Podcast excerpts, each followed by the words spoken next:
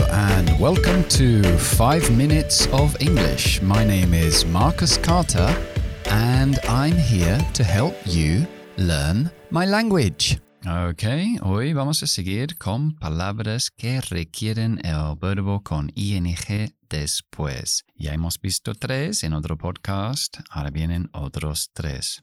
Bueno, cuatro. El primero es uh, deny. Deny es negar haber hecho algo. Se puede incluir el verbo haber en inglés y decir deny having done something o simplemente poner la ing y decir deny doing something. Significa lo mismo. Uh, por ejemplo, although the student denied breaking the window, the teacher knew it was him. Aunque el alumno negó haber roto la ventana, el profesor sabía que era él.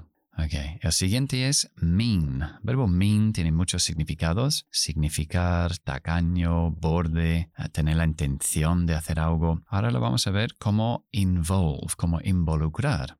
Por ejemplo, puedo decir, My new job in the city means commuting an hour a day. Mi nuevo trabajo en la ciudad suponen commuting. To commute es viajar distancias largas para ir al trabajo. So it means commuting one hour every day. Suponen viajar una hora al día. Es como decir suponer o involucra eso. So mean como involve y ing después. Ok.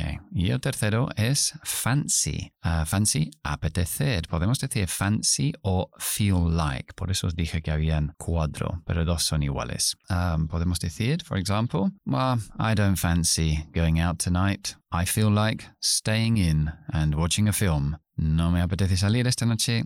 Me apetece quedarme en casa y ver una peli. Ok. Y el idioma para hoy es uno de mis favoritos de todos los tiempos. Lo utilizo muchísimo. Es para mí parte de la psicología humana más innata que hay. Y va de la siguiente forma.